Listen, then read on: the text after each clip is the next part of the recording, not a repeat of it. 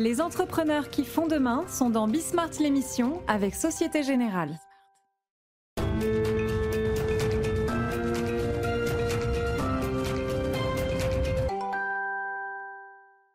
Salut à tous, euh, c'est Bismart, on est reparti. Alors, euh, série de rencontres aujourd'hui. D'abord, euh, et je vais remercier d'ailleurs Nathalie Stubler de, nous accompagner, c'est la PDG de Transavia France. Et c'est vrai que je vous le dis, je vais vous le répéter dans, un instant, euh, Nathalie, euh, vous n'êtes pas très nombreux euh, dans le secteur à bien vouloir parler de ce qui se passe, alors que c'est sans doute le secteur le plus, je vais le dire comme ça, pardon, hein, mais le plus passionnant en ce moment en termes de choc, et peut-être, mais ce sera l'objet de notre, euh, notre débat, enfin de notre discussion, euh, en termes de choc structurel. Voilà. Est-ce que l'aérien vit aujourd'hui, traverse un choc structurel, durable, avec euh, une adaptation à grande vitesse et des avionneurs et évidemment des compagnies? Enfin, c'est les compagnies quand même qui sont les clientes des avionneurs, donc ce sont elles qui, à un moment, vont donner là d'une mutation profonde du secteur ou pas. Donc voilà, on va voir ça. Ensuite, une rencontre alors avec un entrepreneur incroyable. Si vous ne connaissez pas Rafi Aladjian, si vous êtes mais même de très très loin dans la technologie en France depuis un bon moment, vous connaissez forcément Rafi Aladjian parce qu'il est à l'origine de tout. Euh, j'ai noté ça, il lance le, le 12 juin 94, ça va vous amuser euh, Nathalie, premier fournisseur d'accès à Internet en Ah. France. 12 juin 94, ça s'appelait FranceNet. Euh, euh, premiers objets connectés, 2005. Euh, euh, euh, première, en fait, les prémices d'une sorte d'Alexa qui s'appelait Mother en 2013. Voilà, il a fait tout ça, Rafi Ala- Rafi Aladjian. Et maintenant, et c'est ça qui est quand même très intéressant, il s'intéresse au scoring environnemental, on va dire ça comme ça. Il veut rentrer dans le dur, des données qui soient des données opposables, bref, tout ce que les entreprises sont aujourd'hui en train de chercher. Et puis on terminera avec un... On continuera la discussion qu'on avait hier, si vous étiez avec nous, avec Jean-Pierre Petit. Euh, là, ce sera avec Wilfried Galland, euh, point macro, euh, la dette, la course à l'argent public, le poids des élections américaines sur les marchés. Bref, voilà le programme, c'est parti, c'est Bismart.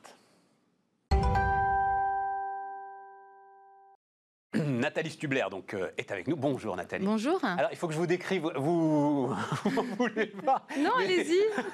Il se trouve qu'on a, on nous, on nous écoute en podcast, on nous écoute aussi à la radio. Donc, il faut que je vous décrive, il faut que je vous décrive deux choses.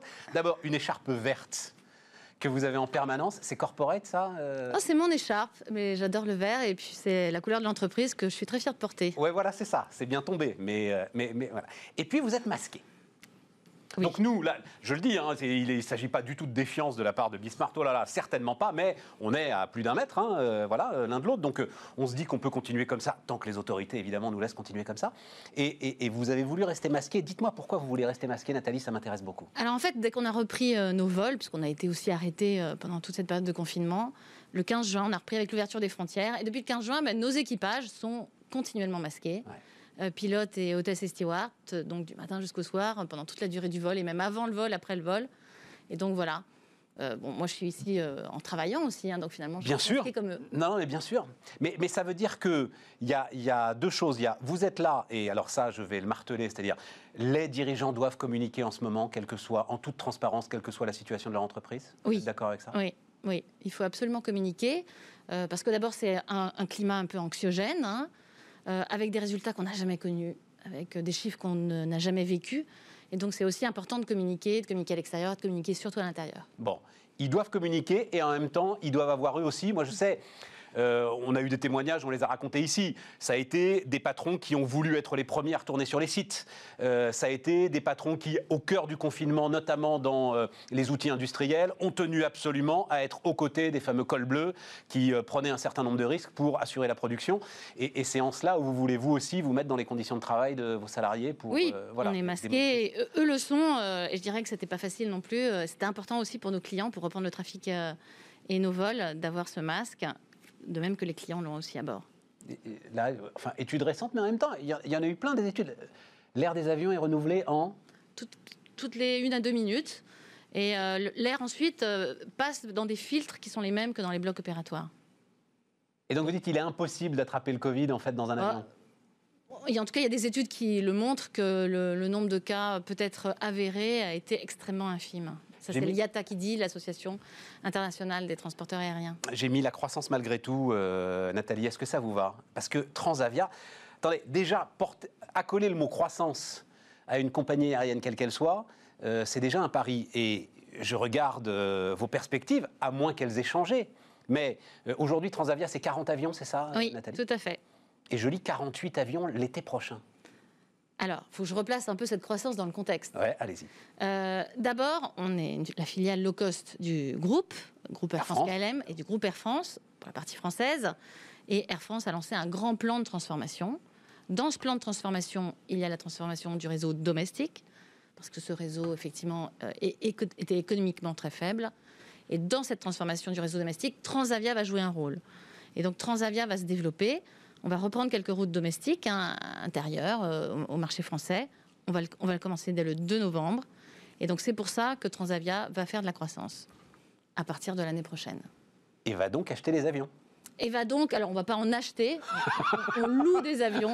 On ne va pas acheter des avions, mais on loue des avions. Ouais, en déjà location euh, longue durée, tout à fait. Donc on va recevoir, ce qui est prévu dans le plan, 8 avions. Donc ça, c'est la, la, croissance, je dirais, l'ambition moyen terme, la cible. Et puis, entre-temps, entre maintenant et cette croissance, eh bien, on va s'adapter. On va rester agile parce qu'en ce moment, euh, ben, vous le connaissez tous, hein, les chiffres de la pandémie évoluent, nos réservations ont aussi évolué. On a eu un été dont on était assez content finalement de ce qu'on a pu faire en juillet et en août. Et puis la tendance s'est inversée depuis mi-août, donc on s'adapte, on s'adapte continuellement. Et là, on s'adapte plutôt à la baisse, effectivement. Ah, voilà, donc ça veut dire que ces 48 avions, ils ne sont pas encore gravés dans le marbre. C'est-à-dire ça peut être en fonction de l'évolution de la situation. oui, pour, je dirais pour l'adaptation court terme. Mais la cible, c'est bien qu'on fasse de la croissance. Ouais, enfin, l'été prochain, quoi, quand même. L'été prochain, tout à fait. Donc on s'y prépare. On s'y prépare avec effectivement toute la, palette d'agilité qu'on connaît en ce moment. Hein. Euh, on était à 0% d'activité euh, en avril, en mai, quasiment zéro en juin. Et on a réussi à monter à 40% de notre activité en, en, juillet et un peu plus de 50% en août. Donc voilà, on a réussi à passer de quasiment 0 à 50%. Et depuis le mois d'août, justement, parce qu'effectivement, j'ai plus de chiffres depuis le mois d'août et depuis Alors, le mois depuis le mois d'août, qui m'intéresse. Depuis le mois d'août, là, on a fait un mois de septembre, on était plutôt à 40% de notre activité. Oui, c'est ça. Donc, euh, on a vu effectivement, euh, bah, comme un peu tout le monde, comme les chiffres de la pandémie, hein, c'est assez lié, euh, une, un changement à partir de mi-août, effectivement, et une baisse à nouveau de l'activité de transport aérien c'est indéniable. Euh, Boeing, Boeing, Boeing, hein, vous, les, les 8, euh, vous ne volez que sur Boeing. Hein, oui, nous avons des Boeing 737. Euh, hein. Voilà, on a une flotte unique qui était la même flotte que Transavia, notre cousine des Pays-Bas avait déjà. Et donc. On a la flotte de Transavia France. Alors, juste un mot quand même, puisque, et encore une fois, je comprends tout à fait, vous êtes dans une situation, je le dis, bouchez-vous vos oreilles, mais Air France est quand même dans une situation très paradoxale d'avoir un actionnaire dont les déclarations publiques ont l'air de vouloir freiner une partie de son activité. C'est quand même euh, assez exceptionnel. Et ça veut dire ce développement sur des destinations en France, donc euh, Orly-Biarritz, Nantes, Toulouse. Enfin, c'est à partir de Nantes en fait hein, que vous allez euh, beaucoup faire. Hein. Toulouse, Nice, Montpellier, Marseille. à, partir de Nantes. Tout à fait. tout ça, quoi, ça rentre dans les. Alors, je ne sais plus combien il avait dit, Bruno Le Maire, les 250 km. Euh, non, c'était euh, l'engagement hein, qu'a pris Air France, c'était sur des, routes, euh, des liaisons, on dit point à point, de, qui seraient desservies par moins de 2h30 de train. Air France les arrêterait. Donc ça a été le cas d'Orly-Bordeaux, ça a été le cas d'Orly-Lyon, d'Orly-Nantes, qui ont été arrêtés parce qu'effectivement, vous avez un moyen de substitution en train de moins de 2h30. Mais vous pouviez, pardon de vous poser la question à Nathalie, mais vous pouviez vraiment pas faire la compète ou c'est euh, l'injonction de l'actionnaire? À partir du moment où l'actionnaire dit. Euh, non, là c'est un engagement aussi euh, environnemental, hein, je pense, qui a été fait conjointement et, pris par Air France. Donc effectivement, dans, le cadre du, prêt soit garanti par l'actionnaire, soit directement Tout de l'actionnaire. Des 7 milliards. exactement. il, il, a, été demandé des engagements environnementaux. Et donc, dans les engagements environnementaux, euh, le groupe Air France a aussi euh, pris comme engagement une baisse de son activité aérienne sur le domestique français à l'horizon 2024. Et donc, ces routes qui sont déjà desservies par un moyen euh, de substitution qui est le, TGV ne seront plus opérées par le groupe Air France. Il y a, alors, d'ailleurs, je parle des difficultés que vous pouvez avoir avec votre actionnaire. Il se trouve que là aussi, je le dis, l'un de vos concurrents qui s'appelle EasyJet, alors lui, l'actionnaire, il a carrément essayé pendant le confinement de démettre l'intégralité du board. Parce que, mais ça c'est très intéressant, cet actionnaire, euh, créateur d'EasyJet d'ailleurs, juge que le board est beaucoup trop optimiste et qu'il faudrait annuler, purement et simplement annuler toutes les commandes d'Airbus avant de savoir exactement ce qu'il en est. Et le board d'EasyJet, lui, dit non, on va pas faire ça. D'abord parce qu'on est très bien capitalisé. Et puis ensuite, parce que le low cost, en fait, va sortir grand gagnant de ce qui est en train de se passer. Est-ce que c'est votre conviction aussi, Nathalie? Alors, déjà en ce moment, le, low cost, on dit souvent, est-ce qu'il résiste mieux ou moins bien que les, compagnies traditionnelles? Le low cost en Europe, lui, il est moins, euh, je dirais, soumis à cette, cette crise, même si on l'a subi de plein fouet, parce qu'il n'y a pas de réseau long courrier. Et donc les compagnies traditionnelles, comme Air France, ont un réseau long courrier qui est extrêmement euh, difficile en ce moment du fait de la, fermeture totale de frontières. Hein, euh, et, donc effectivement, en ce moment, euh, ce sont les réseaux plutôt intra-européens qui finalement s'en sont mieux sortis. Ça, c'est indéniable. Ensuite, la proposition, je dirais, commerciale d'une compagnie aérienne low cost, c'est d'avoir des coûts plus bas pour permettre des tarifs abordables. Et donc, effectivement, on se dit que dans, en ce moment, ça va être une grande demande de la part de nos clients. Mais effectivement, c'est intéressant ce que vous me dites là. Ah, si on pouvait dire à périmètre comparable, enfin on ne peut pas, mais à périmètre comparable, vous n'êtes pas du tout sûr que euh, les compagnies classiques seraient euh, largement perdantes par rapport au low cost alors En, en ce moment, on est, on est tous extrêmement touchés par, euh, par cette crise. Hein. Je veux dire, tout le secteur aérien subit de plein fouet la crise. Mais effectivement, les réseaux long courriers sont particulièrement touchés. Donc IATA, hein, l'association internationale, a dit ce qui va reprendre en premier, ce sont les réseaux dits domestiques. Effectivement, au sein d'un même pays, les, contraintes sont, sont plus les mêmes. Puis les réseaux à l'intérieur d'une région. C'est ce qui se passe avec le transport aérien euh, européen. Et enfin, ce qui reprendra euh, plus tard, c'est le transport intercontinental. Est-ce que vous avez le sentiment qu'on peut être face à une modification structurelle, profonde, euh, de gens qui, je vais le dire très simplement, vont prendre moins l'avion pour tout un tas de raisons, moins de déplacements professionnels, moins de tourisme? Comment est-ce que vous voyez les choses? Alors, je pense que tout est dit en ce moment. Enfin, ce qu'on apprend de la crise, hein, c'est qu'on n'avait pas prévu. Donc, de prévoir la suite, là, c'est très ambitieux. Je n'ai pas cette prétention. Donc, euh, je pense que plusieurs experts annoncent qu'effectivement, on retrouvera des niveaux de 2019 dans 2, 3, 4, 5. Enfin, vous avez tous les chiffres qui existent euh, actuellement euh, déclinés par les experts. Quelle sera la vérité? Ça reste encore difficile euh, à prévoir, à dire quelle sera l'ampleur de la crise économique, qui elle aura un impact sur euh, le déplacement en voyage à faire. Encore difficile à prévoir. Ce qu'on pense néanmoins, c'est que pour sortir de, cette crise, je pense que ce seront les acteurs les plus agiles euh, qui, qui permettront de, sortir de cette crise. C'est pour ça que vous avez toutes les compagnies aériennes qui lancent des plans de transformation, qui s'adaptent au quotidien. Et, et, ça, c'est effectivement un point, un point clé. Mais de dire euh, hmm, quel sera le transport aérien l'année prochaine, je pense que ça reste encore très très ambitieux. Nous, ce qu'on dit, c'est qu'il y aura toujours, euh, dans notre, en tout cas dans notre réseau, une part importante de clients qui ont une bonne raison de voyager. Parce qu'ils euh, commutent entre deux pays pour des raisons professionnelles, parce qu'ils ont de la famille dans un pays ou dans une ville, et ils travaillent dans une autre. Et ils ont besoin de voir leur famille, de voir leurs amis. Et ça, c'est un, cœur de, clients oui, qui va rester. c'est un socle qui représente quoi? La moitié de vos clients, pas beaucoup plus ah, C'est un socle qui représente euh, une part importante de notre client déjà aujourd'hui. Hein, euh, quand Transavia... Euh, alors, on va découvrir ce, type de clientèle sur le réseau intérieur français, mais on le connaît déjà sur des réseaux du type entre la France et le Portugal. On a une, des clients qui voyagent très fréquemment entre deux villes parce qu'ils ont besoin de voir de la famille, parce qu'ils ne travaillent pas exactement au même endroit. Et puis bien sûr, un réseau, enfin, des clients touristiques sur ce réseau. Euh, et c'est ça qui va aussi nous faire vivre. Et on pense que ça, euh, ça va rester, cette envie d'aller découvrir euh, l'autre va rester. les atouts du low cost, quand c'est connu maintenant, hein. donc on l'a dit, flotte de mono appareil, ok. Et puis c'est rotation rapide, taux de remplissage important. Oui. taux de remplissage important, donc c'est compliqué. Rotation rapide, ça a toujours été le point, notamment autour d'Air France. Euh, toujours le point que mettait en avant par exemple EasyJet. Est-ce que aujourd'hui vous arrivez à être compétitif sur ces taux de rotation par rapport euh, aux low cost natifs que peuvent représenter Ryanair ou EasyJet ah, Tout à fait. On a exactement les mêmes temps dits de demi-tour euh, que les autres low cost. Là, pendant la crise Covid, en revanche, on a tout le monde a augmenté ses temps de demi-tour pour faire euh, les, tout le, ménage. c'est ça que vous êtes en train Non, non, puis pour mettre en œuvre les mesures sanitaires et le ménage qu'il faut faire euh, de façon beaucoup plus poussée. Non, mais il y a euh, aussi moins de vols, il y a aussi moins de fréquences. Il y a moins de vols, mais même en temps de demi-tour, tout le monde a intégré les mesures sanitaires dans les temps de demi-tour. Mais pour ce qui relève, je dirais, des temps de demi-tour classiques et avant crise, oui, on a tout à fait les mêmes temps de demi-tour qu'une low cost traditionnelle.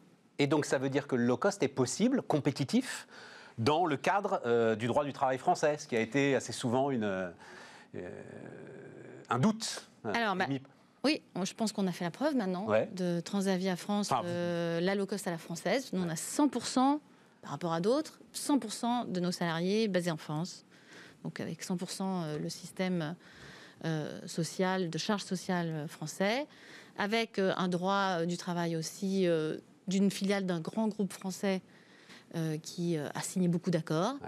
Et donc, euh, on a fait la preuve que c'était possible, que c'était rentable, avec trois belles années avant cette crise de rentabilité de Transavia France. Possible, compétitif, rentable. Et presque maintenant, je ne sais pas quel terme employer, mais lors des tout derniers accords, justement, hein, que vous avez signés notamment avec le SNPL, j'ai l'impression une sorte de prise de conscience de, du corps social Air France qui avait nécessité d'aller dans cette voie. Est-ce que vous diriez ça comme ça, euh, Nathalie? Je ne sais pas si on peut appeler prise de, conscience. Enfin, je pense que c'est aussi venu à un moment où c'est effectivement naturel de dire attention, euh, la stratégie pour lutter contre les concurrents low cost euh, sur notre réseau intérieur, mais ça doit passer par l'outil low cost interne. et donc ça, c'est la stratégie qui a été mise en œuvre. Et voilà, et, et qui fait que je dirais un peu naturellement, euh, les, euh, les acteurs. la euh, nature a été longue à pousser quand même. Peut-être, mais le résultat est là. le résultat est là. Et, effectivement, et quand on voit les annonces en ce moment d'autres compétiteurs, on voit bien que le transport aérien en France les routes intérieures attirent pas mal de concurrents low cost. Et c'est pour ça que nous, on a toute notre place. On dit beaucoup qu'on ne peut pas devenir low cost, qu'on est low cost mais qu'on ne peut pas réécrire sur euh, une compagnie déjà écrite, sur une page déjà écrite, dans tous les secteurs de l'économie d'ailleurs, on dit ça. C'est effectivement ce qu'on dit. Alors, euh, Transavia France, quand elle a été créée, euh, donc il y avait déjà une cousine ou une grande sœur néerlandaise hein, qui avait déjà 40 ans. Donc Transavia, Transavia Pays-Bas est née en 65. Déjà low cost plutôt charter à cette époque. avec une belle raison d'être, parce qu'on en parle beaucoup maintenant. Mais déjà en 65, le fondateur disait euh, Moi, je veux rendre le transport aérien accessible à tout néerlandais. Je pense que c'était assez euh, novateur à ce moment-là. Et donc, on garde, nous, alors on a élargi, on est un peu plus loin que les Pays-Bas. On garde cette raison d'être aussi pour euh, la France et puis l'Europe maintenant. Et, et c'est comme ça que Transavia France est né, avec un modèle qui existait dans le groupe, mais est né effectivement d'une page blanche en France. Oui, mais là aussi, alors, c'est parfait pour terminer cette interview, parce que je voulais terminer là-dessus. Il y avait effectivement, euh, mais il y a peu de temps finalement, une sorte d'enthousiasme autour du transport aérien, une sorte d'enthousiasme autour euh, de l'avion, de ce qui permettait du rapprochement des cultures, euh, de la technologie, du combat, on n'aura pas le temps d'en parler, mais du combat que vous menez vous aussi pour essayer de polluer de moins en moins. Et on a l'impression que ça, ça s'est totalement inversé que vous allez, vous, allez vous retrouver, euh, je vais exagérer, mais ravalé au rang d'une compagnie pétrolière Alors, effectivement, en ce moment, euh, je, pense que les, signaux extérieurs montrent que le transport aérien est plus pointé du doigt, plus en mode accusation.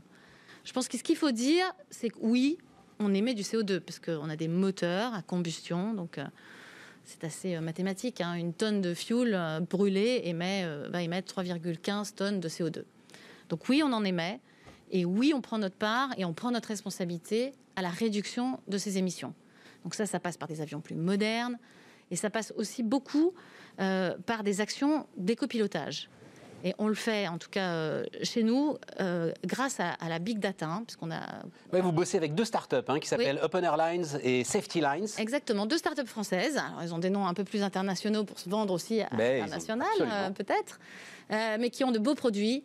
Euh, qui ont d'ailleurs été euh, labellisés par la, fondation Solar Impulse de Et donc, qui corrigent en fait à la marge le pilotage des pilotes pour essayer d'optimiser au maximum la puissance des moteurs. En fait, c'est deux, outils différents. Il y en a un qui monitore. Il a toutes nos datas de vol, toutes nos données de vol, et il va monitorer nos bonnes pratiques d'écopilotage. Donc, par exemple, vous avez la descente continue. Euh, c'est mieux qu'une descente par palier, parce que dès que vous faites un palier, vous remettez les gaz, donc vous, émettez à nouveau plus de, de CO2 parce que vous mettez plus de kérosène.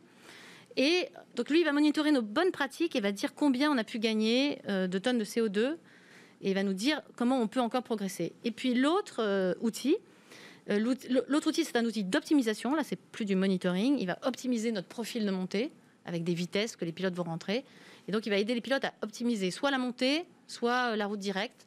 Et donc, grâce à ça et, à l'engagement des, des, staffs, hein, des pilotes eux-mêmes, on arrive là aussi à faire des économies de carburant vous me répondez rationnellement et vous avez parfaitement raison de me répondre rationnellement. Mais, mais en termes d'émotion et même pour vos équipes, c'est mais non, bon Dieu, enfin, je ne fais pas euh, aujourd'hui euh, un boulot qui est un boulot dangereux pour la planète. Je fais un boulot qui rapproche les peuples. Oui, je pense qu'il faut continuer de dire enfin, pourquoi on le fait, effectivement, pour rapprocher les gens, rapprocher les cultures. Et il faut aussi expliquer euh, ce qu'on fait pour réduire. Puis quand on ne peut pas réduire, parce que c'est difficile, il n'y a pas encore l'avion à hydrogène dont parle, dont parle un grand constructeur dont parle Airbus, européen. Guillaume Faury, absolument. Et il faudra changer votre flotte, voilà. Eh bien, eh bien en attendant, bon, on réduit. Si on ne peut pas réduire, on va compenser. On sait que ce n'est pas la panacée, mais au moins, on, on agit et on embarque tout le monde. Et je pense que c'est en expliquant et en expliquant encore mieux euh, qu'on peut arriver aussi euh, à faire passer des messages. Un mot euh, d'immédiate actualité pour terminer. L'histoire des tests antigéniques, là, y a, on a vu le patron d'aéroport de Paris hein, se mobiliser. Jean-François Rial, le patron de Voyageurs du Monde, écrire un point de vue vraiment très intéressant en disant si on veut que vraiment ça se débloque, il faut accélérer sur les tests. Il y a ces tests antigéniques, on peut en faire passer deux par, par passager. Il faut vraiment mettre ça en place rapidement. Qu'est-ce que vous dites là-dessus ah bah, Effectivement, tout, le monde s'accorde à dire qu'il faut qu'on vive avec le virus un certain temps. Donc effectivement, il faut qu'on ait des solutions qui puissent s'implémenter et euh, pour lesquelles on puisse continuer notre activité. Euh, donc c'est extrêmement clé qu'effectivement on ait des tests rapides, des, normes sanitaires pour voyager euh, les plus accessibles et, et, les plus strictes possibles.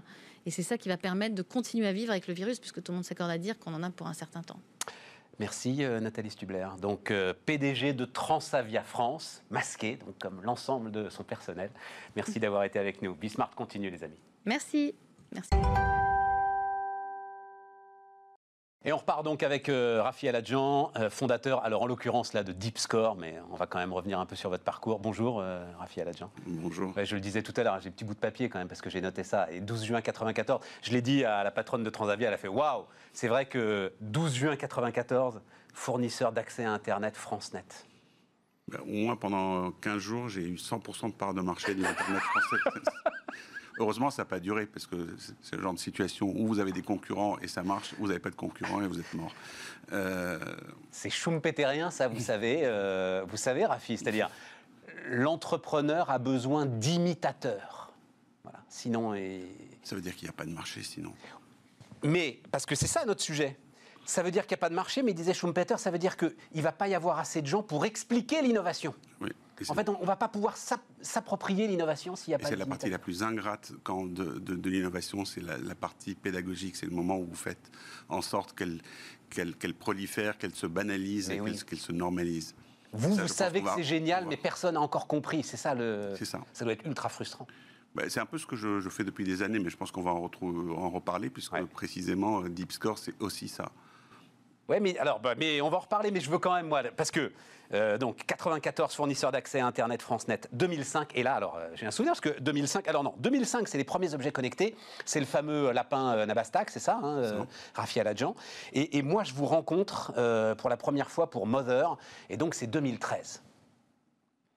J'ai jamais compris ce que c'était, euh, Rafi, je peux vous le dire maintenant. C'est-à-dire, le, truc, c'est que vous venez, et donc Mother, c'était, est-ce que, est que vous, vous, quittez la salle si je vous dis, en fait, c'est Alexa?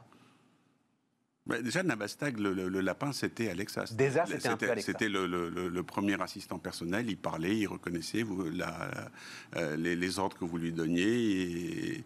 Et, c'était une espèce de, truc qui, ne fonctionnait que à l'oreille et à la voix. Euh, c'était le premier appareil sans écran. Ouais.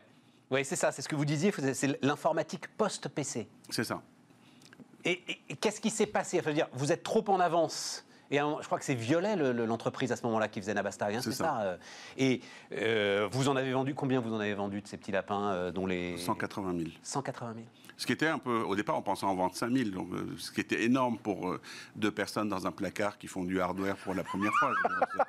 Il n'y avait pas de, métier du hardware français, ça n'existait pas. Euh, et, à l'époque, j'étais allé au ministère de l'Industrie en disant je veux faire du hardware. On m'avait dit on n'est pas bon dans ces trucs-là, laissons ce truc-là aux Chinois. Et, et 180 000, c'était inespéré. Et à ce moment-là, il y avait déjà une reconnaissance vocale pour euh, Il y avait une reconnaissance vocale. Je mon lapin, je lui donnais donne-moi la météo, quel trafic il fait sur le périphérique, euh, joue-moi la radio, euh, est-ce que mes enfants sont rentrés de l'école? Et le lapin répondait. Pourquoi est-ce que Nabastag n'est pas devenu Alexa? 180 000, c'est exceptionnel, mais pourquoi est-ce qu'à ce point en avance,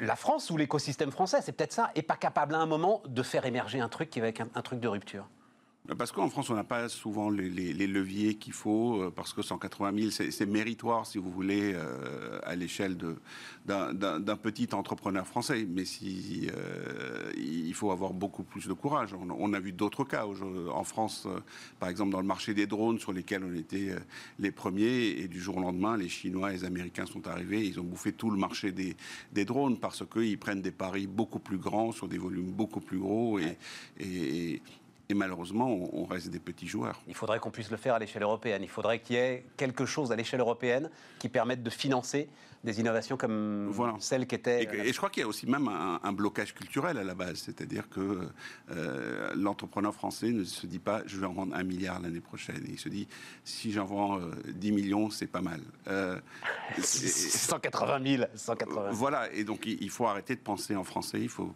ah, il faut penser comme. Euh, Parce que je vous reçois là, deux jours après ou, trois jours après que Orange a dit qu'il abandonnait alors un truc dont vous avez peut-être jamais entendu parler, hein, mais qui s'appelait Jingo, qui est le Alexa d'Orange, qu'ils ont démarré, euh, pouf, enfin je ne sais pas depuis combien de temps les ingénieurs d'Orange euh, travaillent sur Jingo avec du marketing qui leur dit c'est prêt, on peut peut-être le sortir là. Non, c'est pas prêt, il manque un petit truc, c'est pas encore parfait.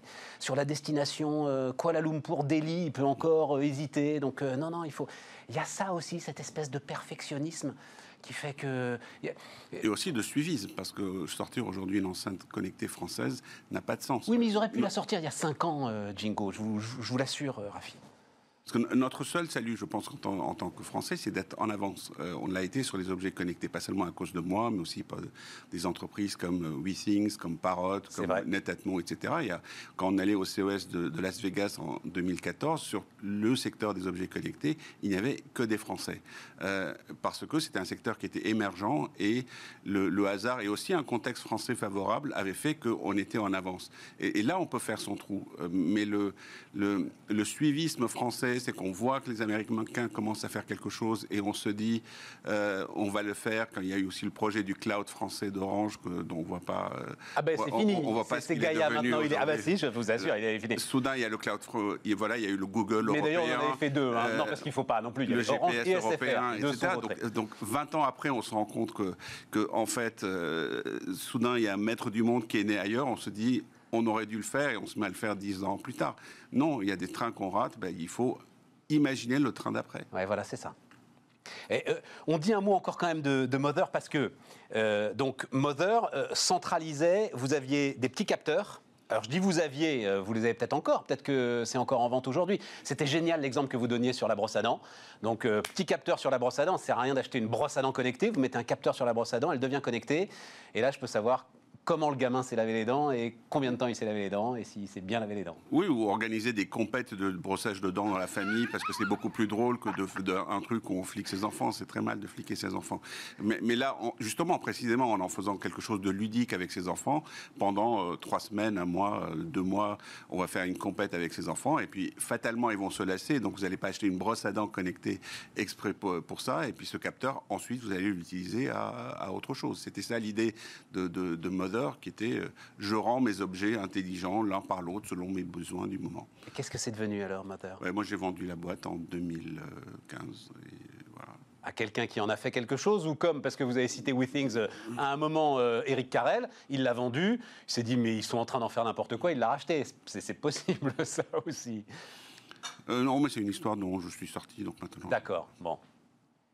Mais c'était, là encore, c'est-à-dire, euh, pourquoi est-ce que je, raconte cette histoire? Parce que 2013, vous êtes le premier à me dire ce que beaucoup d'industriels me disent aujourd'hui, euh, euh, comme s'ils découvraient l'eau tiède, à me dire l'industriel qui pense qu'il fabrique un objet et que ça suffit, celui-là n'a pas d'avenir. C'est ça, Rafi? Absolument. Je pense que, ce que doit arriver à un moment où l'industriel fournit une, euh, un service ou plus naturellement une expérience. Euh, on L'exemple le plus que, que je préfère, euh, c'est celui du marchand de matelas qui euh, aujourd'hui vend un matelas, qui promeut des, des- de la mousse, des ressorts, etc. Comme si c'est ça qu'on achetait. En fait, non. Quand on achète un matelas, ce qu'on veut, c'est bien dormir et, et le, le- Et la qualité du sommeil. et la qualité du sommeil. Donc, vendez-moi, dites-moi quel sommeil je vais avoir, la qualité du sommeil, et engagez-vous sur ma qualité de sommeil. Donc, je, vous, êtes, vous avez une obligation de résultat sur ma qualité de sommeil et pas une obligation de moyens sur la quantité de mousse et de ressorts et de choses que je ne comprends pas que vous mettez dedans. Et donc ça veut dire qu'il faut qu'il le connecte, son matelas? Voilà, et qu'il ait les moyens de, de mesurer ce sommeil pour déjà me prouver que que- qu'il connaît. Enfin, il doit être un expert du sommeil, pas un expert de la mousse et du ressort. Ça fait d- 2013, euh, j'en ai pas vu des. Alors, pour le coup, tiens, je peux lui rendre hommage. D'ailleurs, Pierre Elmalek, le patron de Maison de la Literie, euh, avait été très intéressé par euh, cette démarche. Il n'y a pas encore. Il y a des objets connectés qui se mettent sous les matelas. Je ne sais pas, euh, Rafi, s'il y a des matelas connectés, vraiment. Non, l'industrie du matelas ne sait pas. euh, enfin, à un moment donné, moi, j'ai eu des discussions avec euh, Don Le Pilot. Ouais. Euh, et puis, ça n'a pas abouti. Bon alors donc maintenant et donc euh, voilà c'est euh, quand je vois tous ces éléments sur lesquels vous étiez en avance. Là je vais être obligé de dire que j'ai l'impression que vous êtes un peu en retard, euh, Rafi. Avec donc Moral Score aujourd'hui. Donc ça a commencé avec c'est Moral Score d'abord, Deep Score ensuite? L'entreprise s'appelle Deep Score et Deep Moral Score. Score est le premier produit que nous avons lancé. Alors, Deep Score est une, est une fintech qui essaye de, de révolutionner ce qu'on appelle euh, euh, le- le- le- la- L'information extra-financière. Voilà. Donc la première chose qu'on révolutionne, c'est qu'on appelle pas ça l'information euh, extra-financière, mais on, on l'appelle euh, l'information éthique. Enfin, des choses que les gens comprennent. Enfin, bref. Euh, et donc on a commencé il y a deux ans avec un, un- un premier service qui s'appelle Moral Score, dans lequel nous notons des marques et des entreprises. On va le voir là, il y a une petite vidéo, on va voir ce que ça donne s'ils vont nous envoyer le- le- la petite vidéo, parce que vous parliez tout à l'heure de quelque chose de très ludique. Vous y tenez, ça reste très ludique. Donc vous voyez là, alors je vais le décrire pour ceux qui... euh, elle va tourner la vidéo, donc ça va aller. Euh, pour ceux qui nous écoutent en podcast ou qui nous écoutent à la radio, c'est simple, il y a qu'est-ce que vous avez envie de faire? C'est la première question, c'est Voilà. ça hein, Donc, euh, selon les, les- vos besoins du moment, acheter de, le- enfin, trouver un fournisseur d'électricité, euh, vous habiller, euh, vous déplacer, euh, choisir un supermarché, même choisir des lunettes ou Voilà. un maillot de bain. Donc- on va vous dire, voilà. D'abord, on, vous on allez remplit une batterie de questions.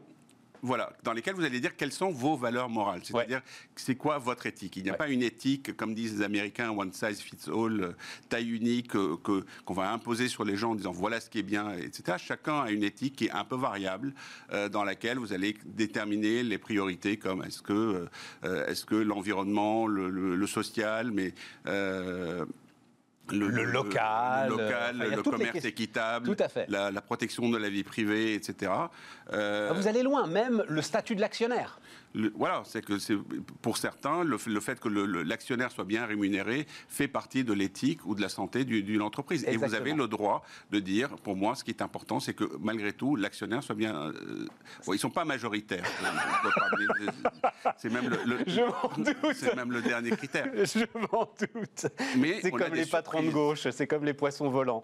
Il y en a, mais c'est pas la majorité de l'espèce. Mais on a des surprises, par exemple.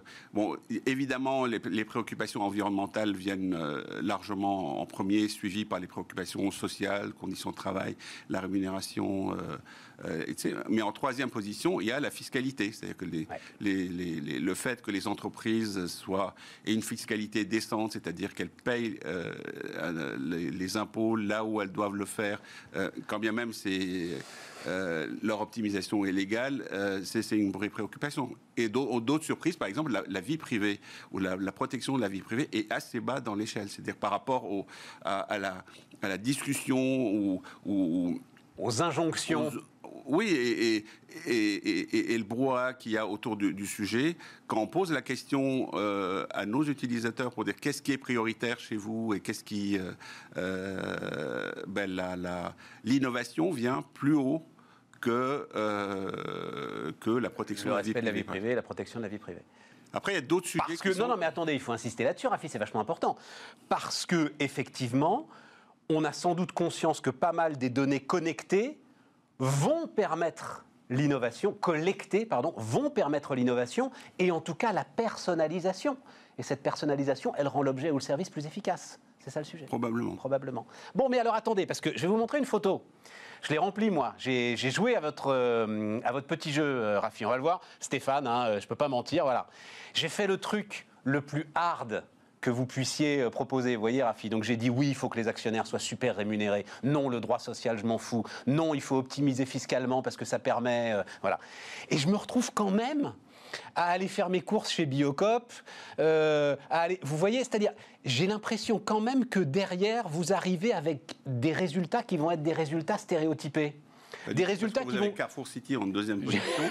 Euh, Carrefour City et j'ai Auchan Supermarché. Je ne sais pas si... Voilà, normalement, vous aurez dû avoir, enfin, dans, Alors- dans notre type, vous aurez eu euh, Biocop, euh, Naturalia, euh, et je sais pas, Monop devrait venir avant. euh, Regardez, on va regarder ça. Alors euh, là encore, je vais le décrire, c'est super intéressant. Et si on peut le mettre euh, plein écran pour ceux qui nous regardent à la télé, je trouve super intéressant les critères. Donc, Biocop, en plus, euh, 100% bio, commerce équitable, en moins plus cher. Comme j'ai dit que j'étais plein de fric, c'est normal qu'ils me mettent là-dedans. Mais euh, Auchan, en moins, bilan en perte. C'est étonnant comme critère, ça, quand même. Ben, on mesure aussi la rentabilité des entreprises. On a aussi des critères objectifs. On regarde s'ils sont, euh, euh, s'ils sont rentables ou ils sont pas rentables. C'est éthique ou pas éthique d'avoir un, un bilan en perte, euh, Rafi? Ben, pour certains, Ouais, non, mais c'est intéressant, hein euh, Alors vous apprendrez Sojasun qu'il n'y a aucun ingrédient bio dans Sojasun. Ça c'est aussi euh, très intéressant. Enfin on, on le sait, mais euh, il y, a y toujours un petit, Alors- petit hiatus entre la communication de certaines marques et puis la réalité de ce qu'elles sont. Alors au départ, on était uniquement sur des critères euh, éthiques euh, et on s'est rendu compte qu'on arrivait sur des résultats qui étaient euh, tout à fait tout à fait justes, mais ils n'étaient pas suffisamment pragmatiques. C'est-à-dire qu'on se retrouvait devant des choses qui étaient qui cochaient toutes les cases d'un point de vue éthique, mais que personne n'aurait acheté parce que euh, on prenait pas en compte deux choses qui étaient la qualité du service et le prix. Euh, Or, euh, l'objectif, c'est quand même de changer le comportement du consommateur. Euh, donc, ou bien c'est un exercice uniquement philosophique dans lequel vous dites il y a euh, le bien et le mal, etc. Ou bien vous voulez avoir, transformer réellement le comportement des utilisateurs. Et dans ce cas-là, il faut leur proposer des choses qui sont susceptibles de faire. Et donc, le, fait que le prix soit abordable, que la qualité soit, soit bonne est important. Donc, on a ajouté ces critères qu'on appelle pragmatiques euh, dans, les, euh, dans tout ça. Et c'est des choses sur lesquelles vous ne pouvez pas intervenir. D'ailleurs, dans, dans- on ne vous pose pas la question Ouais. de savoir si vous êtes prêt à payer plus cher, etc. C'est ça. Parce que Sur Carrefour City, on peut le dire, vous mettez prix très compétitif, voilà par exemple. Ouais, tout à fait. Euh, et, et- et c'est vraiment ça. C'est que le- l'idée, c'est euh, euh, c'est une aide à la décision, une, aide facile à la décision. Vous voulez commander une pizza ce soir, vous dites je veux commander la pizza la plus éthique, selon mon éthique, et en deux secondes, je sais repé- repérer quelle est la pizza la plus éthique et je la commande. Les sources d'information, euh, Rafi, c'est là où j'ai un petit sujet, euh, notamment quand vous dites sur la fiscalité, etc. Parce que c'est Deep Score knows everything quand même. hein. C'est euh, voilà, c'est sacré engagement. Révéler ce qui se cache derrière chaque marque et chaque entreprise. C'est quoi vos sources d'information? Alors, voilà, justement, le- le- le- l'exemple qu'on aime bien, c'est cette histoire de pizza. Enfin, qui est, on- euh, vous voulez commander une pizza aujourd'hui et vous voulez qu'elle soit la plus vertueuse possible. Euh, Qu'est-ce que vous faites? Vous allez sur l'internet et vous cherchez toutes les marques de pizza possibles ou de, de livreurs de pizza possibles. Vous allez lire tous les articles disponibles et les bilans euh, et les rapports. Vous allez peser le pour et le contre de chacune et à la fin vous allez prendre votre décision. Ça va vous prendre à peu près une semaine, dix jours. Et donc ce boulot, on le fait à votre place. Donc en fait, il y a, nous, notre boulot, c'est pas d'inventer l'information. L'information aujourd'hui, elle est surabondante sur à peu près tout.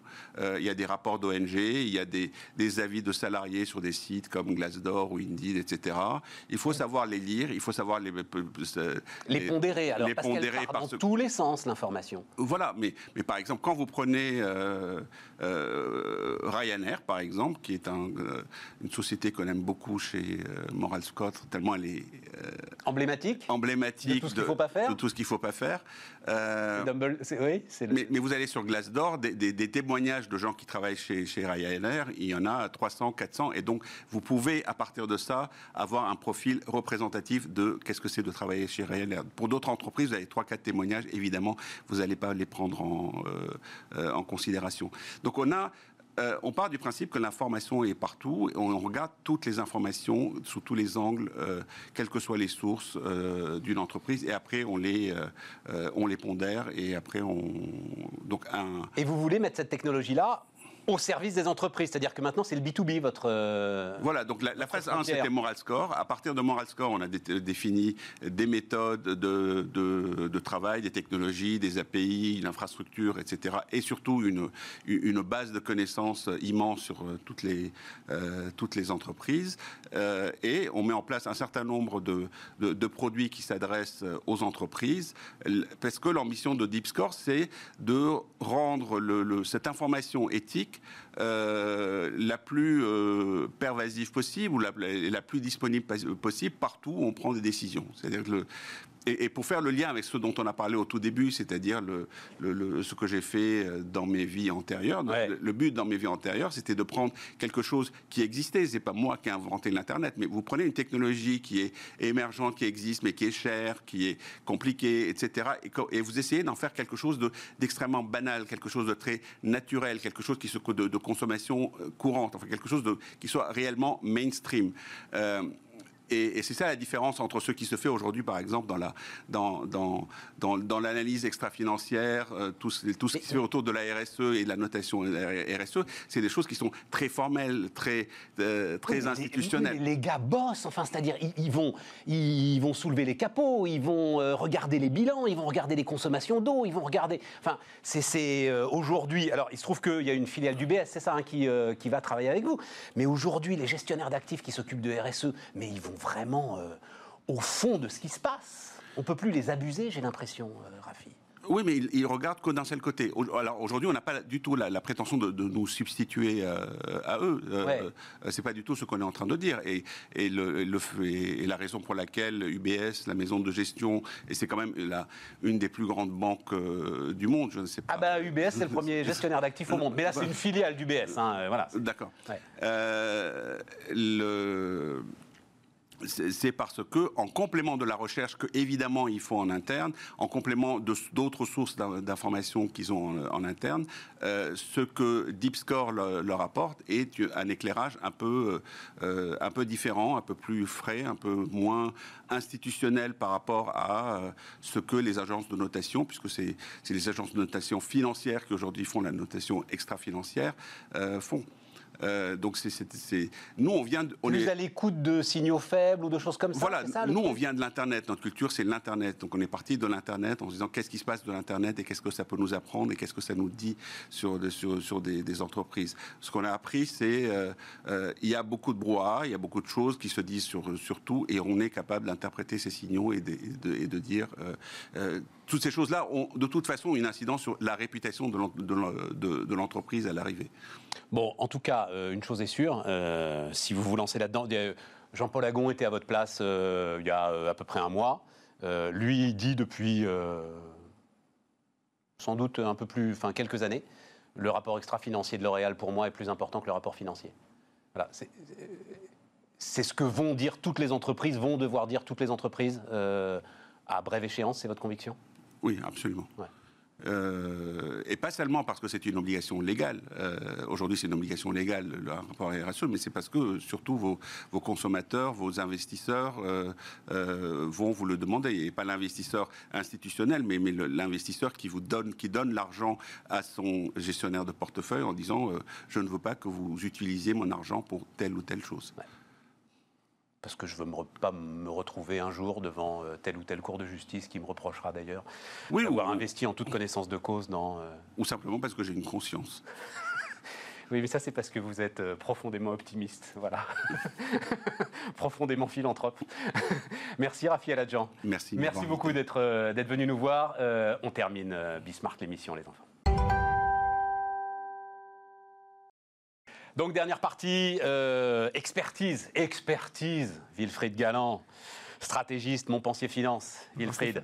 Euh, donc, qui vient nous voir régulièrement, euh, comme Jean-Pierre Petit hier. Waouh on s'est bien écharpé avec Ouais, Jean-Pierre hier bah, et sur euh, le sujet qui est quand même la politique monétaire et les limites de la politique monétaire. ouais. Mais c'est ça qui est intéressant, c'est qu'on va continuer ensemble, Wilfried. Toi, ce qui te frappe là en ce moment, c'est ce que j'ai appelé la course à l'argent public. Alors Ouais. raconte-moi ce que tu mets derrière la course à l'argent public. Ben, en fait, ce qui- ce qui, moi, ce qui m'a ce qui m'a paru super intéressant, c'est que jusqu'il y a, euh, on va dire, un à deux ans, ce que tout le monde regardait, c'était les banques centrales et les banquiers centraux qui nous disaient ne vous inquiétez pas, je suis là et c'est moi qui pilote. Ouais. C'est moi qui suis en charge parce que euh, je suis capable de gérer le système financier et c'est le système financier qui va en fait générer tout ce que vous avez envie de générer en termes de croissance, en termes de liquidité, tout va bien. Et depuis un an, c'est plus du tout le cas. On a l'impression que les banquiers centraux, en fait, ont, ont pris un petit peu le siège de derrière en disant bon bah là on est là en, sou- en soutien, mais on veut plus trop, on veut plus trop intervenir. On intervient quand il y a quand il y a vraiment nécessité euh, pour stabiliser le système. Ça s'est passé cette année quand même. Mais derrière, c'est vraiment à l'argent public de faire le boulot. Donc messieurs les gouvernements, euh, allez-y, faites vos euh, faites vos plans parce que vous êtes en fait la demande en dernier sort. Si vous n'êtes pas là, il n'y a plus de demande en dernier sort. Et Ouais. donc, en fait, il n'y a plus de demande d'investissement, il n'y a plus de projet. Donc, on compte sur vous. En général, vous avez toujours des super idées pour utiliser l'argent qu'on vous donne ou l'argent qu'on vous prête. Bah, Allez-y, parce que nous, maintenant, on peut plus, on peut plus faire grand-chose. On a mis énormément d'argent dans le système. Et par contre, visiblement, personne ne sait quoi en faire. Donc, allez-y, maintenant, fa- faites le boulot. Et tout le monde, maintenant, est à la course à l'argent public. Et on l'a vu encore il y a euh, tout- toutes ces, ces dernières semaines. Tout le monde était accroché, y compris sur les marchés financiers américains, à ce fameux plan de relance. Est-ce qu'on va avoir un plan de relance, oui ou non? Est-ce qu'on va avoir 300 milliards, 400 milliards Alors, les 1000 Américains, milliards on va en reparler parce que euh, c'est assez classique. En Europe, c'est un retournement, Ah, un retournement total, de situation. C'est un retournement total. On, on avait, on avait les Allemands qui étaient les gardiens du temple qui nous disaient non mais de toute façon le déficit c'est maximum 3% et si vous êtes au-delà, alors on vous tape dessus. Et la dette, on admet que c'est peut-être un petit peu plus que 60, mais enfin derrière le cortex là 60% c'est quand même c'est quand même le vrai chiffre. Oui, Bon, oui, voilà. c'est ça, Donc voilà, euh, voilà, voilà. arrêtez de nous dire que c'est 80 ou 100, le vrai chiffre c'est 60. Là depuis effectivement l'arrivée de la pandémie, l'arrivée du coronavirus, on a l'impression que la- le, le bouleversement est total, y compris de la, de la partie allemande, hein, qui nous a dit non, non, mais en fait, finalement, le fameux Schwarznull, là, le fameux équilibre budgétaire euh, à- à- à tout voilà. Surtout pas de dette. L'interdiction, alors, et et c'est l'interdiction du déficit Exactement, interdiction constitutionnelle. Constitutionnelle. 0,35. je sais pas 0,30, combien. ouais, 0,32, Ouais, voilà, c'est ça. 0,35, euh, exactement. Alors après, ça dépend avec les, avec les États, Avec etc. les- exactement. Mais enfin bon, c'est ça, quoi. Mais, mais constitu- Et là, non, mais en fait, c'est pas ça qui est important. Ce qui est important, c'est qu'on reconstruise quand même la croissance. Et Oui, mais alors, euh, Wilfried, parce que tu le sais très bien, tu nous racontes ça, mais tu sais très bien qu'en fait, la vérité est ailleurs, comme on dit. C'est-à-dire, tu as employé un terme passionnant, parce que et- et moi, cette histoire de politique monétaire, elle est aujourd'hui fondamentale, et donc il faut absolument qu'on l'explique euh, Ouais. à ceux qui euh, nous écoutent et qui nous regardent. Et donc, tu as dit la demande en dernier ressort. La Banque centrale, dans la science économique, c'est le prêteur en dernier ressort. ouais. Il y aura toujours quelqu'un à la fin pour racheter une dette tout à fait. prêteur en dernier ressort. Enfin, je dis dans la science économique, non, c'est une interprétation en fait des banquiers centraux, Ouais, et c'est ce qui euh, fonde euh, ce qu'on appelle le- le- le- le- le- le- la politique monétaire mise en place, quantitative easing, Exactement. politique monétaire mise en place Depuis 10 ans. Depuis euh, dix ans après la crise de 2008. Mais là, c'est toujours les banquiers centraux, en fait. La demande en dernier ressort, Wilfried. Parce que c'est bien, parce qu'ils injectent de l'argent, enfin, qu'ils rachètent la dette et qu'ils injectent de l'argent directement dans les budgets des États, qu'ils peuvent se permettre d'être cette demande en dernier ressort. en fait, c'est pas eux qui sont la demande en dernier ressort, c'est eux qui disent créer la demande via des, via des politiques publiques, donc créer de la demande publique. En, en fait, Mais oui, mais c'est hyper simple. c'est Je te donne l'argent. Dire à un État, euh, t'as un carnet de chèques, je te le remplis, euh, forcément, il va le vider. Il n'y a aucun problème. Tous les. États vont faire ça. Alors tous les États le font, mais on a quand même beaucoup de, de- de restrictions, y compris à l'intérieur du pouvoir politique, en disant on ne sait pas si on n'est pas en train de mettre en jeu tellement de choses dans l'avenir, c'est-à-dire que Ouais. euh, on, on- on peut tirer sur le carnet de chèques, mais à un moment donné, on se doute bien que quelque part, on peut avoir un huissier qui arrivera, on ne sait pas quand, Ouais. probablement pas tout de suite, Ouais. et qui nous dira, dites donc, là, ça commence à bien faire. Et donc, on, le voit, mais le, le- le plus spectaculaire, je trouve, c'est sur la partie, euh, sur la partie américaine. C'est-à-dire que tout le monde, la Banque centrale américaine dit vraiment, il faut y aller. Jérôme Powell dit en permanence, là, il faut vraiment euh, insister sur un plan de relance supplémentaire extrêmement fort. Donald Trump, toujours tout en nuance, nous dit go big or go home. Donc euh, voilà, en plus il est sous stéroïde, hein, donc euh, vraiment ça, ça, ça arrange pas les choses. Go big or go Go- home voilà, go Il m'avait échappé Ah, bah, go big or go home, voilà, c'est du Donald. Et, Non mais attends, alors qu'ils ont déjà lâché 1000 milliards quand alors qu'ils ont même. déjà lâché 2000 milliards. 2000 milliards. Ouais, 2000 milliards. Bon, Petit voilà. joueur j'étais. Voilà. Et, et- et les, et les sénateurs républicains, républicains disent non, mais là, quand même, euh, on va quand même aller au-delà du niveau de dette de la Deuxième Guerre mondiale.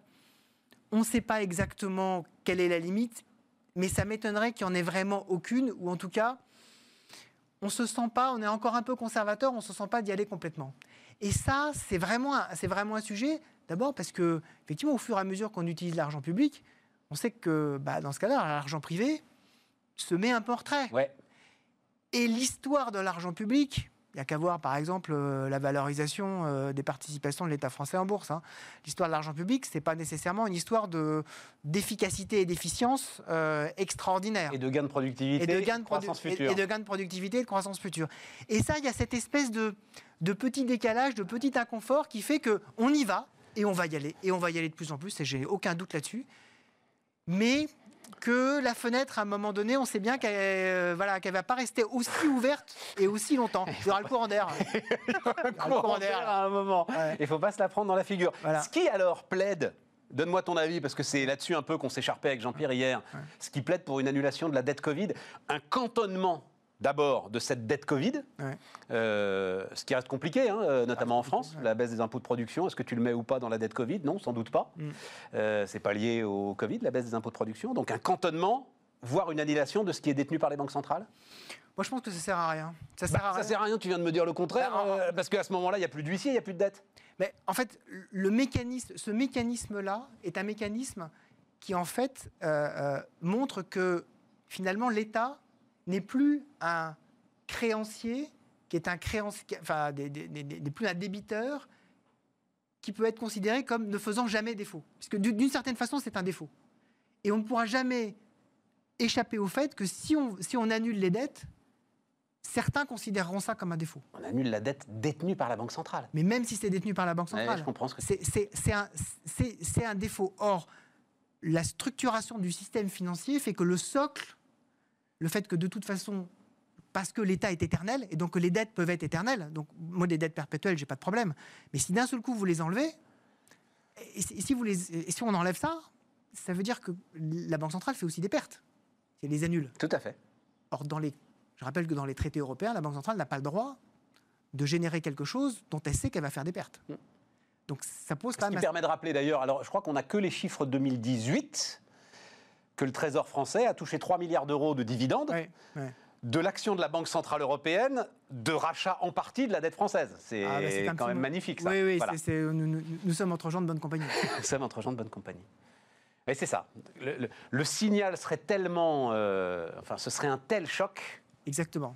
Que tu, penses que ce serait. euh, Bah, que- euh, que- Ce en quoi Jean-Pierre répond, mais des boîtes de Pandore, on en ouvre en permanence, donc euh, ouvrons celle-là aussi, et puis de toute façon, on n'est plus à ça près. Tu penses qu'on est à ça près Ouais, moi je pense qu'on Voilà. est après. Je, je- je- je pense que c'est c'est- l'autre bout du précipice. c'est le- un saut, enfin, comme on dit en physique, c'est un saut quantique. Ouais. C'est-à-dire qu'en fait, il y a une rupture.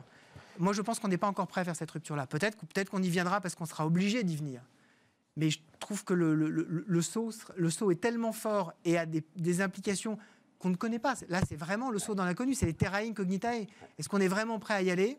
Faillite de Lehman puissance 10. Voilà, alors que faire courir des dettes de façon éternelle, quitte à faire euh, voilà, un peu plus de- un peu plus d'équilibre euh, dans l'avenir, c'est pas si terrible que ça. Un mot, c'est c'est quand même l'heure de vérité des Keynésiens, là. Ouais, c'est un peu ça. ouais. Allez, alors, euh, dépenses publiques, hein, l'ensemble de ceux qui nous disent que justement, faut oublier la En dette. particulier si Biden, si Biden met en place son plan de relance aux États-Unis. hein. Parce que là, c'est euh, là, là, là, là, Joe Biden, c'est euh, entre 2 et 3% du PIB tous les ans, juste sur le plan de relance. hein. Euh, donc 2 et 3 du PIB américain, c'est euh, 600, 700, 800 milliards par an hein, qui, qui, mettrait en, jeu pendant, pendant 5 ans. S'il il n'arrive pas à générer véritablement de la croissance et de la croissance pérenne, hein, euh, voilà, donc du potentiel productif de l'économie, bah, effectivement, là, euh, on commencera à dire, comme ce qu'on disait tout à l'heure, que à l'efficacité de l'argent public, euh, c'est peut-être pas trop ça, et donc il faudrait mieux que l'État se retire complètement de toutes ces histoires-là, mette en place des politiques euh, voilà, très classiques, euh, concurrence. Ben, J'en sais rien parce que, parce, que, parce que 2008, ça a été quand même l'heure de vérité et l'explosion Ouais. du néolibéralisme, du capitalisme actionnarial, enfin de tout un tas de choses. Ouais. Donc si on se retrouvait 2021 avec l'explosion du keynésianisme, il ne resterait pas grand 2008, il ne faut pas oublier que de- 2008, la, la- la clé, c'est l'immobilier américain. Et l'immobilier américain, les dettes qui soutenaient l'immobilier américain ont été générées parce que quel- parce qu'à un moment donné, il y a un président américain qui était Bill Clinton qui a dit aux banques vous devez permettre à tous les Américains, quel que soit leur niveau de revenu, de devenir propriétaires, débrouillez-vous. Et comme toujours, le système financier se débrouille. Si on lui demande d'être créatif, il est, euh, il est créatif. Oui, mais c'est là où. Enfin bon, on va pas refaire la crise Non. de 2008. euh, et je Non. sais que c'est l'explication de base, et surtout avec le soutien de la Banque centrale. Voilà. Donc je sais que c'est l'explication de base que donnent les libéraux. Mais euh, si le marché était en capacité de s'autoréguler, alors quelque part des alertes auraient sonné. Aucune alerte n'a sonné nulle part. Le véritable problème, c'est que jamais personne n'a dit que le risque était en train de changer de nature. Exactement. Voilà. Donc il y, a- a- a- avait des gardiens du risque dans ce système-là. La question, c'est aujourd'hui, est-ce qu'on a des gardiens du risque de l'argent public? Je suis pas sûr. Hein. Je suis pas sûr qu'on ait des gardiens du risque de l'argent public. Aujourd'hui, comme tu le dis, hein, euh, tu donnes le carnet de chèques. euh, tous les chefs d'entreprise que je rencontre, euh, Wilfried. En fait, c'est ça le sujet, et c'est ça où euh, on est face aux, aux limites de, enfin, je pense moi, hein, de cette de cette politique. Ouais. C'est tellement aberrant. Euh, 150 milliards ou 200 milliards de dettes supplémentaires, et on nous dit que ça n'a aucune importance. C'est tellement aberrant que tous sont dans euh, la logique des, alors je vais le dire comme ça, mais dans la logique des républicains que tu m'as décrit tout à l'heure. C'est pas possible à un moment quelqu'un va venir taper à la porte ouais. et réclamer quelque chose, et donc euh, on met de côté, euh, on prend nos précautions, euh, on regarde chaque investissement, euh, on fait très attention, tu le sais, euh, 60% des PGE, on n'y a pas touché, Ouais. Euh, voilà. Tous sont les gardiens de l'argent public en fait. Absolument. Mais c'est aujourd'hui, enfin, ça reste notre force. Ça reste cette espèce de, de, de, de, de- de, euh, vieux comportement euh, d'épargnants euh, quasiment paysans Ouais. qui dit je mets de côté pour les récoltes futures parce que, euh, parce que rien n'est parce que rien n'est sûr. Ouais, mais il faudrait pas. Voilà. Moi, ma conviction, c'est qu'il faudrait pas. Mais C'est que c'est que c'est une fenêtre, comme tu dis. Ouais. Mais cette fenêtre, pour l'instant, elle est ouverte. Et comme tu le dis aussi, euh, la Banque centrale, c'est pas un créancier qui, vous, qui viendra vous réclamer. Mais, c'est- ce mais, mais- mais Stéphane, c'est- la problématique. euh, certains ont appelé ça des, rhino- des rhinocéros gris. C'est-à-dire, on sait qu'ils sont des, des élé- des événements qui sont là, on les voit, mais on se dit de toute façon ils peuvent jamais charger, donc c'est pas grave. On, on- on fait, on- on fait comme si de toute façon nous on allait s'occuper quelque part dans le coin du jardin, mais les rhinocéros n'allaient jamais c'est- c'est comme ça effectivement qu'on se prend des pandémies.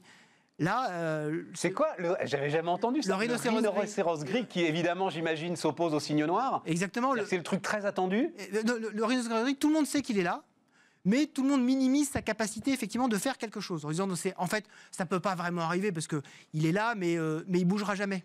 En fait, il ne bougera jamais. Sauf qu'à un moment donné, on ne sait pas pourquoi. Il y a un truc qui le met euh, met en rogne et il se met à charger. Et là, le rhinocéros gris, ça commence à faire très très mal. quoi. Voilà. Et, et je pense que les, les- les- les chefs d'entreprise savent que euh, à force de bagnauder dans le pré, bah, on peut, voilà, on peut générer un petit, euh, voilà, un petit, un petit truc un peu désagréable sur le rhinocéros. Tu sais, j'ai vu ça une fois. Hein. Je sais pas si tu l'as vu, toi, mais j'ai vu ça une fois. C'était il y a très très longtemps. là, Voilà, très très longtemps. euh, Voilà, en Afrique, reportage, peu importe et tout. Derrière un rhinocéros, avec euh, évidemment un gars qui connaissait les rhinocéros. On est derrière lui. Et à un moment, le rhinocéros s'est retourné. Je peux te dire que le gars fait demi-tour à une vitesse. Ouais, c'est ça. Ouais, c'est ça. À un moment donné, euh, voilà, vitesse. voilà, c'est Voilà, paisible jusqu'au moment où ça s'énerve. ouais, jusqu'au moment où on et, tu, dit. et tu penses qu'il en est de même de nos dettes? C'est-à-dire qu'en fait, est-ce qu'on est prêt à prendre le risque? Je pense que c'est raisonnable de se dire qu'on n'est pas prêt à prendre le risque. Les rhinocéros gris, c'est compliqué à dire. hein. Voilà, nous accompagnerons de notre réflexion jusqu'à demain, euh, les amis. Donc on se retrouve demain. Merci Wilfried. Avec plaisir, Et puis on reparlera plus tard de l'élection américaine. Voilà. Bon, après le résultat d'ailleurs, parce que ça arrive là quand même. On est dessus, Ah, arrive, on est dessus, on est On dessus, elles arrivent. on y est. Les amis, on se retrouve demain. Les entrepreneurs qui font demain sont dans Bismart l'émission avec Société Générale.